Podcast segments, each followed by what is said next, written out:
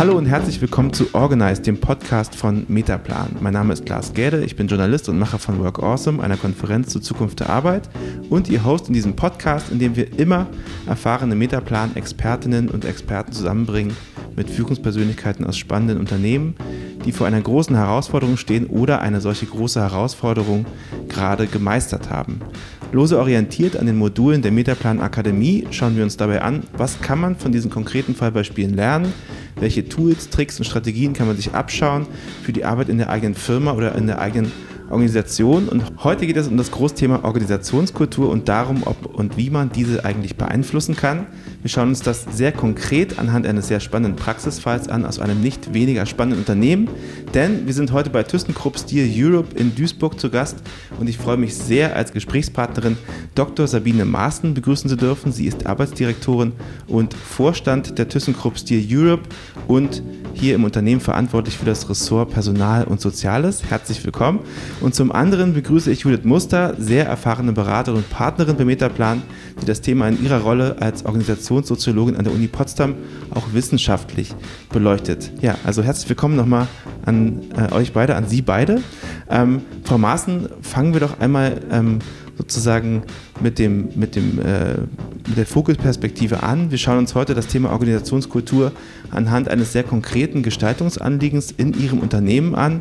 Sie arbeiten gemeinsam mit Metaplan in einem Projekt daran, die Arbeitssicherheitskultur ganz konkret zu verändern. Sie legen ja insgesamt auf das Thema Arbeitssicherheit einen sehr, sehr großen Wert ähm, und haben das zum, zu einem Fokusthema Ihrer Arbeit gemacht.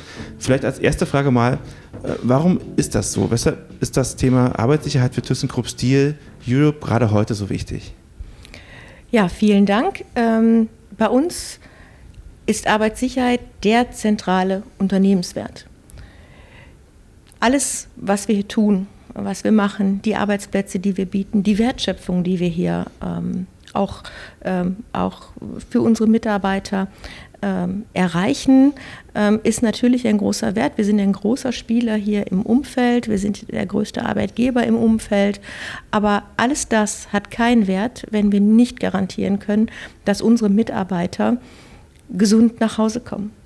Wie wollen wir unternehmerischen Erfolg definieren, wenn wir gleichzeitig ähm, eine Anzahl von Toten und Verletzten beklagen müssen, äh, das kann nicht in einem Wertesystem eines Unternehmens liegen und es liegt ganz sicher nicht in unserem Wertesystem. Für uns ist der zentrale Wert von Zusammenarbeit und von unternehmerischem Arbeiten hier die Arbeitssicherheit.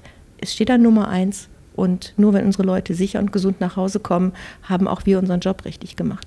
Mhm also ich muss zugeben, ich war noch nie äh, in einem Unternehmen wie Ihrem unterwegs. Ich sehe hier auch äh, sozusagen aus dem Fenster heraus große, große Fabriken, große Rohre, große dampfende Schornsteine. Also man, man hat schon so ein bisschen so ein Gefühl dafür, wie, wie es bei ThyssenKrupp äh, Steel Europe äh, so, so sein könnte. Aber trotzdem mal so als Laie gefragt, was sind denn so typische Gefährdungen oder typische Gefahren in einem Unternehmen wie Ihren? Was muss man sich da genau vorstellen? Ich versuche das mal ähm, anhand meiner Eindrücke zu beschreiben, die ich hatte, als ich vor einem Jahr hier äh, bei ThyssenKrupp angefangen habe. Ähm, als ich meine ersten Werksbesichtigungen hier durchgeführt habe, hat mich besonders beeindruckt, dass Sie hier Wertschöpfung pur erleben. Sie fangen bei uns im Hafen an, da kommen große Schubleichter rein, das sind große Schubschiffe, die liefern äh, Tonnen an Rohmaterial, Eisenerz und Kohle an. Dann durchlaufen diese Rohmaterialien äh, den entsprechenden Produktionsprozess vom Roheisen ins Stahlwerk, dann zur Weiterverarbeitung. Und am Ende haben wir unsere Coils, die wir dann an unsere Kunden weitergeben. Und in den ganz unterschiedlichen Industrien äh, wird aus unserem Material äh, B-Säulen von Autos, ähm, Verpackungsmaterial für Konservendosen. Und äh, Sie sehen anhand allein dieses Spannungsbogens, wie unterschiedlich unsere Produkte sind. Genauso unterschiedlich sind natürlich auch ähm, unsere Produktionswege und in einem solchen Maß an Wertschöpfung agieren schlicht große Kräfte, damit ich diese Materialien zusammenbekomme. Mit anderen Worten, wir haben hier unsere Hochöfen, in denen wir äh, unter großer Hitze äh, Roheisen äh, herstellen. Äh, dann gehen wir ins Stahlwerk, da geben wir Zuschläge hinzu in großen äh, Behältnissen, wo sie mit glühenden Massen arbeiten. Gleichzeitig wird in der Weiterverarbeitung äh, die Produkte entscheidend davon geprägt, von dem Zusammenspiel zwischen Erhitzen und Abkühlen. Das heißt, wir setzen Wasser ein. Mhm. Hinzu kommen Transportwege. Wir haben über 400 Kilometer eigene Werksbahnen. Das heißt, wir haben gefährliche Verkehrswege, die in einem Dreischichtbetrieb Tag und Nacht, sieben Tage in der Woche und äh, an jedem Tag im Jahr natürlich bewegt werden müssen. Und aus diesem Zusammenspiel von großen Kräften, großer Hitze, äh, gefährlichen Wegen, zu jeder Tages- und Nachtzeit, zu jeder Jahreszeit, kann man sich ein bisschen vorstellen, was alles für Gefährdungen hier eigentlich auftreten können. Hm. Ähm, wenn mal etwas passiert, woran liegt das denn häufig? Also was sind vielleicht so typische Ursachen, mit denen man es immer wieder zu tun hat, wenn man versucht, äh, die Arbeitssicherheit zu gewährleisten? aus meiner Sicht haben wir typische Gefährdungssituationen eigentlich äh, schon ganz gut, ähm, äh, ganz gut erarbeitet. Wir haben ähm, sehr äh, weite Gefährdungsbeurteilungen. Wir haben für alle unsere Arbeitsbereiche ähm, Mastergefährdungsbeurteilungen. Wir haben Unterweisungen, die regelmäßig mit den Mitarbeitern durchgeführt werden. Alles, was wir erkennen können, was typische Gefahren beinhaltet, bearbeiten wir mit unserem ich sag mal, Standard Prozess in der Arbeitssicherheit. Äh, und ich denke, dass wir da sehr gut aufgestellt sind, denn es gibt eigentlich bei uns keinen Bereich, den wir nicht einer Gefährdungsbeurteilung unterzogen haben. Es gibt keinen Mitarbeiter, der hier bei uns keine Gefährdungsbeurteilung und Unterweisung erlebt hat. Auch Fremdfirmenmitarbeiter, die bei uns kommen, und das sind etwa 2.000 bis 3.000 am Tag, müssen sich einer entsprechenden Unterweisung unterziehen. Also typische wiederkehrende Gefährdung bearbeiten wir mhm. mit einer sehr prozesshaften äh, äh, Bearbeitung und einer regelmäßigen Wirksamkeitskontrolle. Was uns aber wirklich Sorgen macht, mhm. sind all die anderen Fälle. Mhm. Und diese Fälle, die uns Sorgen machen, sind meist Fälle, die wir gar nicht, die für uns so nicht vorhersehbar waren. Und da stellen wir uns die Frage, wie können wir mit dieser Art von Arbeitsunfällen umgehen, weil es offensichtlich nicht eine Frage ist, haben wir den Prozess richtig beurteilt und äh, die Gefahren gut eingeschätzt, sondern hier kommt die menschliche Komponente mit rein. Und diese menschliche Komponente so, ich sage das jetzt mal technisch, zu bearbeiten, dass wir auch die Menschen in die Lage versetzen, ihren Anteil dazu zu bringen, sicher zu arbeiten. Unser Anteil ist sowieso klar, wir müssen die Leute sensibilisieren, wir müssen äh, äh ihnen alle Hilfsmittel zur Verfügung stellen. Das ist eigentlich der Teil, äh, der uns immer wieder vor Probleme stellt und immer wieder auch zu sehr, sehr schweren Unfällen führt. Und was sind schwere Unfälle bei uns? Ich kann Ihnen sagen, was mich am meisten beeindruckt hat, war, glaube ich, vier Wochen nach Amtsantritt. Ähm, da bekam ich eine Meldung, äh, dass äh, einem Mitarbeiter ein Messerkeil auf den Fuß gefallen ist. Und da ich noch nicht so lange da war, habe ich mir dann unter Messerkeil etwas nicht so Schweres vorgestellt, bis ich dann hörte, dass der Messerkeil 600 Kilogramm etwa wog und der Mitarbeiter dadurch seinen Unterschenkel verloren hat.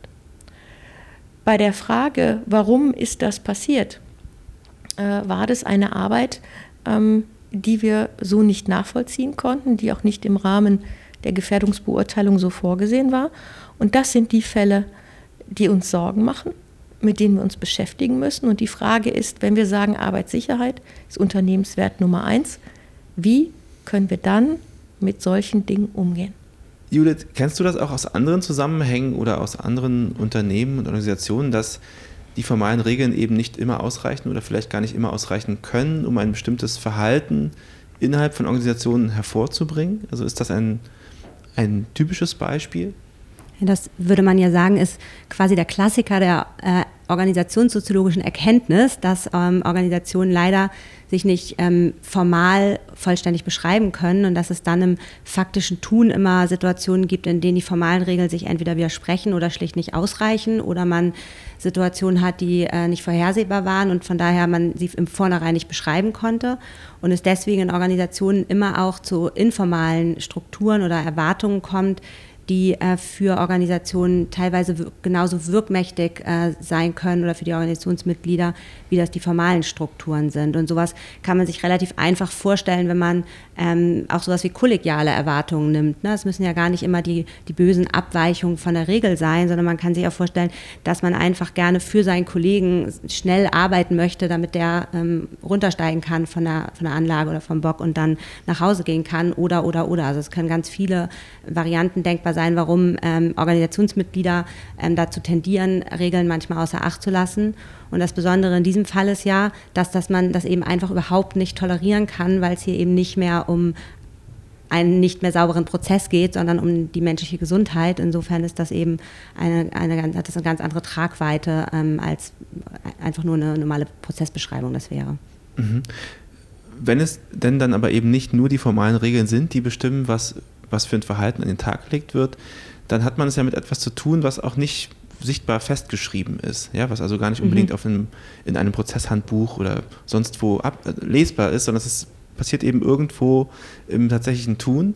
Ähm, wie, wie findet man denn dann konkret heraus, was denn tatsächlich diese Ursachen sind? Also muss man sich dann so ein bisschen in eine Detektivin oder einen Detektiv verwandeln, um das überhaupt herauszukriegen? Also also natürlich ist das eine Art von, von Detektivarbeit, die man dann machen muss. Und ich finde das Besondere an dem Projekt, was, was Sie hier machen, ist ja, dass man sich tatsächlich genau auf diesen Weg begibt, dass man wirklich genau verstehen will, wo kommt das her, dass einzelne Personen von den Regeln abweichen, weil man ja, wie Sie gerade gesagt haben, nichts machen kann, was den Mensch an sich bearbeitet. Man ist ja kein Therapeut und hat als Managerin auch gar nicht das Mandat zu sagen, ich bearbeite den einzelnen Menschen. Das Einzige, was man machen kann, ist, dass man äh, die Verhältnisse so her organisiert, dass möglichst wenig von diesem Verhalten nahegelegt wird. Und das muss man sich halt anschauen. Was sind die, was sind die Verhältnisse? Wo entsteht vielleicht doch mehr Druck, als man das erwartet hat? Ähm, wo werden äh, Workarounds gebildet, weil es vielleicht sogar praktisch ist, ähm, das eher so zu machen, aber das hat das Sicherheitsprotokoll sozusagen noch nicht äh, verzeichnet und so ist noch gar nicht klar, wie man das eigentlich tun, sicher tun soll.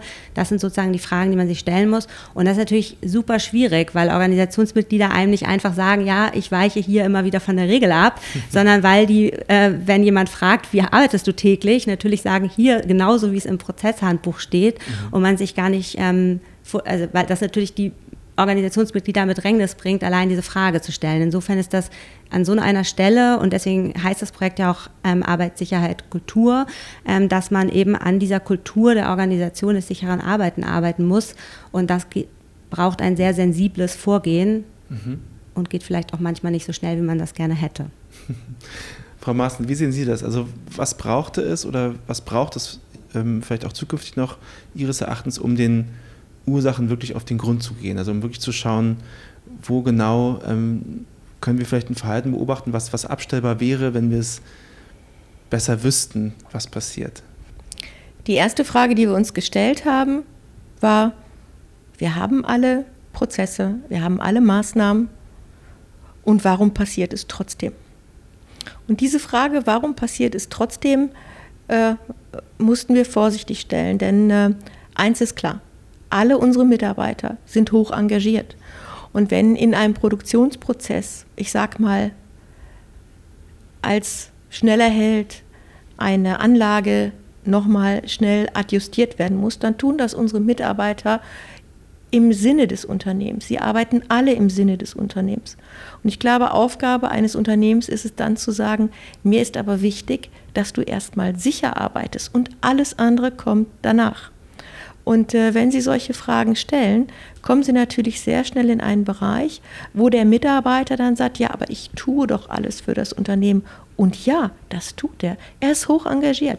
Er begibt sich äh, äh in, in Gefahren, in dem Bewusstsein, das Beste für das Unternehmen zu tun. Und es ist unsere Aufgabe klarzumachen, dass das Beste für das Unternehmen als allererstes seine Gesundheit ist. Und ich glaube, da liegt die größte Herausforderung, weil die Frage, entlang welcher Leitplanken er ad hoc Entscheidungen trifft, sich genau entlang eines Wertesystems entwickelt. Also ist die Frage zunächst mal, was haben wir eigentlich für ein Wertesystem? Natürlich haben wir Leitbild und so weiter, aber schafft unser Wertesystem den Praxistest? Und insofern war für uns wichtig, dieses Spannungsverhältnis erst einmal sichtbar zu machen. Und äh, aus meiner Wahrnehmung war das etwas, was nicht allen leicht gefallen ist. Ähm, ich glaube aber, dass wir äh, mit der Metaplan-Methode hier einen, einen Weg gefunden haben, wertschätzend diese Fragen zu stellen. Mhm. Und das war für mich ähm, ein, ein ganz wichtiger Punkt, äh, dass ich auf keinen Fall mit einer Methode arbeite, die das vorherige Verhalten in Frage stellt in seiner Wertigkeit, sondern ganz klar fragt, wie kann ich aber meinen Gesundheitswert dort an Nummer eins stehen lassen. Und ich glaube, durch das Aufzeigen von Spannungsverhältnissen können wir diese Fragen, die keiner so gerne beantwortet, wertschätzend angehen. Mhm. Judith, vielleicht kannst du ein bisschen beschreiben, wie genau so etwas gelingen kann. Weil man muss ja da wahrscheinlich Dinge ansprechen, die vielleicht eigentlich auf den ersten Blick gar nicht so richtig ansprechbar sind, ohne dass man vielleicht Leute in die Ecke drängt oder sie vielleicht sogar ähm, ihnen Angst macht, dass sie ja irgendwie Regelbrüche begangen haben. Also wie, wie kann man gerade bei so einem sehr sensiblen Thema ähm, so einen, einen Prozess führen? Wie kann man diese, diese Diskussion führen? Hm. Also das kann man grundsätzlich erstmal, muss man das in Einzelgesprächen tun, weil man natürlich in einer immer, wie auch immer gearteten Organisationsöffentlichkeit sich das eben nicht traut, gleich zu sagen. Und dann ist das eben ganz wichtig, diese Haltung einzunehmen, die Frau Dr. Maaßen gerade geschildert hat, nämlich zu fragen, wie, was brauchen Sie, um Ihren Job jeden Tag gut zu machen? Und das erzählen einem die Leute dann und dann kommt man Stück für Stück an die Fragen, wo man sagt, und wie verhält sich das mit den Regularien, den Bürokratien, die solche großen Organisationen natürlich auch immer haben. Und dann schildern die einem auch die Schwierigkeiten, damit umzugehen. Und so ein ähm, immer unter der Maßgabe, dass sie eigentlich stolz auf ihre gute Arbeit sind und dass sie am Ende daran denken, dass der Betrieb gut läuft. Und ein Beispiel ähm, wäre zum Beispiel, wenn jemand sagt, ich repariere die Anlage, weil ähm, ein Defekt ist und dann äh, spare ich mir am Ende, weil es schon so lange gedauert hat, weil die Anlage schon eine Zeit lang stand, die Leiter nicht weg, damit es schneller wieder nach vorne geht und dann stolpert darüber jemand. Und das kann man halt nachvollziehen, wenn man in diese Richtung fragt und fragt, warum, was ist der Druck dahinter, dass du die Leiter jetzt eben noch nicht weggestellt hast? Warum soll die Anlage schneller laufen? Das sind einfach Fragen, die Organisationsmitglieder dann beantworten, weil man nicht mit, der, mit, dem, mit dem Zeigefinger kommt, sondern einfach an dem Arbeitsprozess selber und an, der, an dem Willen sozusagen, den Betrieb weiter am Laufen zu erhalten, halt ähm, diskutiert. Mhm. Ähm, Frau Dr. Maaßen hat ja gerade angesprochen, dass es schon auch um so etwas wie, wie Werte geht. Wie kann man es denn schaffen, ähm, diese Werte zu verändern, die ja dann eben doch schwer zu greifen sind, vielleicht auch mit Regeln und Prozessen, sondern eben, mhm. ein, also ein, eben ein doch eher vielleicht psychologisches Phänomen sind oder ein kulturelles Phänomen. Mhm. Wie kriegt man es hin, ähm, das, was ein, was, was ein Mitarbeiter oder eine Mitarbeiterin für richtig hält im Sinne des, des Unternehmens, ähm, zu verändern, ähm, so dass, dass vielleicht die Sicherheit etwas stärker in den Fokus kommt und vielleicht das Schnelle etwas schaffen oder den, den Kolleginnen aushelfen oder die Maschine schnell wieder in Gang bringen, vielleicht im Notfall auch mal die zweite Rolle spielt. Mhm. Also ich würde ich würd sagen, genauso wie das hier gerade passiert, indem man halt nach diesen Einzelgesprächen dafür sorgt, dass diese Spannungsfelder in immer größeren Öffentlichkeiten besprochen werden können. Das ist halt mühsame kleine Arbeit, aber da, nur dann kann man in den, kann man dann die Erwartung stabilisieren, dass in der einzelnen Situation der Mitarbeiter versteht und daran denkt, dass das eigentlich der zentrale Wert ist, jetzt die Leiter wegzustellen und dafür zu sorgen, dass er selber und seine Kollegen sicher arbeiten können. Mhm. Ähm, und solange das aber unter so einem Deckmantel des Schweigens passiert und man immer, sage ich mal, der derjenige ist, der ein Fehlverhalten begangen hat, wenn man die Leiter nicht weggestellt hat, ähm, solange ist das halt sehr schwer, überhaupt darüber zu reden. Und solange rutschen so werteorientierte ähm, Botschaften auch an den Mitarbeitenden ab, weil die das Gefühl haben, dass das ihren Alltag nicht beschreibt. Mhm. Und deswegen finden wir, dass äh, Werteprogramme immer mit äh, konkreten Beschreibungen des Alltags einhergehen müssen, weil man sonst nicht, ja, weil man sonst äh, in Gefahr läuft, dass es ähm, Mitarbeitenden zynisch werden, wenn sie sehen, dass die Werte, die beschrieben werden und das, was sie täglich erleben, zu weit auseinanderklaffen. Frau Dr. Maaßen, wie, wie ist das bei Ihnen denn dann gelaufen, dieser Kommunikationsprozess? Das muss ja sehr, sehr spannend gewesen sein, da mal die, die Schraube zu drehen und zu schauen, ähm, was passiert denn eigentlich, wenn wir diese Dinge mal etwas öffentlicher angehen und besprechen nach und nach. Das war ein sehr spannender Prozess und äh, ist, glaube ich, wichtig. Äh, wir stehen am Anfang dieses Prozesses. Ich sage mal so, Kulturveränderung, solange wie sich eine Kultur entwickelt hat, solange dauert es wahrscheinlich auch, sie zu verändern. Wir sind also am Anfang dieses Prozesses und am Anfang steht Transparenz und äh, sagen, sag, wie es ist und sag, wie es dir geht. Ähm, das war ähm, etwas, was am Anfang nicht so leicht gefallen ist. Wir haben über diese Einzelgespräche äh, und die immer größer werdenden Runden, wo wir immer mehr Mitstreiter auch gefunden haben, die Dinge sprechfähig machen wollten, zum Teil aus eigener Betroffenheit, zum Teil aus tiefer Überzeugung, ähm, konnten wir, ähm, würde ich sagen, die Arbeitssicherheit, wenn ich mir die letzten Monate angucke, sehr viel sprechfähiger machen, als ich das von der Vergangenheit wahrgenommen habe. Arbeitssicherheit ist ein Thema in jeder Veranstaltung. Das war es auch vorher.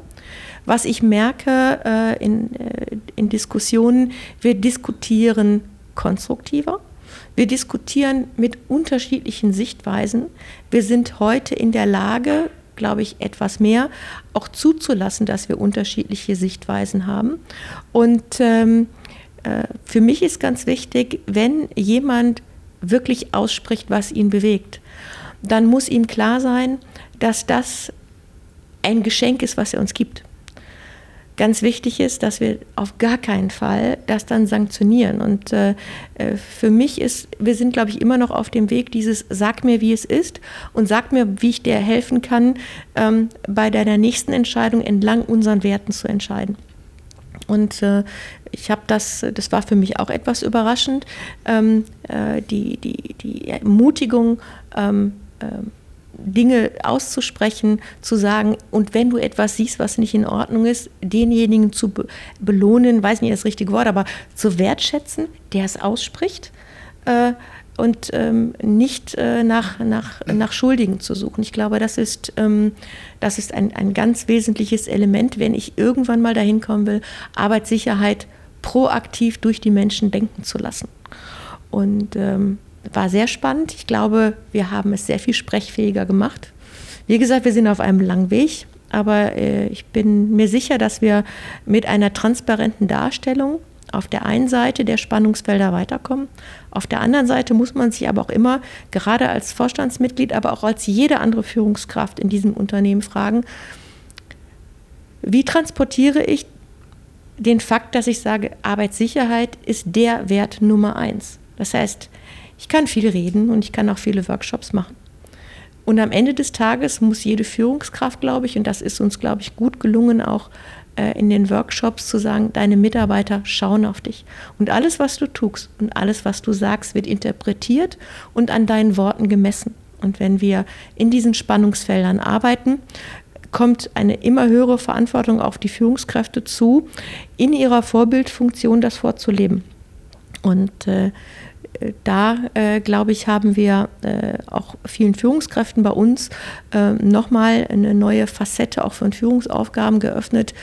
Äh, und ähm, ich muss sagen, ich erlebe ein hohes Engagement unserer Führungskräfte bei dem Thema. Ähm, aber ich glaube, der erste Schritt war, Spannungsfelder sprechfähig zu machen. Mhm.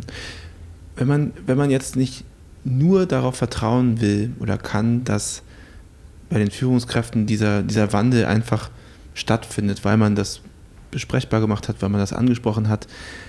Kann es dann auch sinnvoll sein, sozusagen strukturell das zu incentivieren, dass da besser hingeschaut wird? Ich komme auf mein Autobeispiel. Sie sind davon überzeugt, dass Sie in der, Auto, in der, in der Baustelle nur 80 fahren dürfen. Und wann fahren Sie auch 80, wenn Sie genau wissen, Sie werden erwischt? Ja? Sei denn, Sie sind ein sehr sicherheitsbewusster Mensch, das, was wir unser, unseren Mitarbeitern ja nahebringen wollen. Wir haben, äh, nachdem wir mit äh, äh, äh, mit äh, Metaplan die Spannungsfelder sprechbarer gemacht haben, ähm, ein entsprechendes Kulturprojekt folgen lassen. Und wann ändern sich Menschen oder verändern sich Menschen? Ähm, sie müssen, sie müssen wissen, sie müssen wollen, sie müssen wissen, was sie dürfen und sie müssen wissen, was sie müssen. Und aus diesen, aus diesen vier Feldern äh, ergibt sich dann, sag ich mal, die, die, die, dann bereiten sie den Wege für Verhaltensänderung. Und im Rahmen dieser ähm, vier Arbeitsfelder ähm, entwickeln, äh, und das ist mir ein großes Anliegen, äh, nicht die Arbeitssicherheitsorganisation, sondern mit unseren betrieblichen Kollegen äh, Ideen, was darauf einzahlt.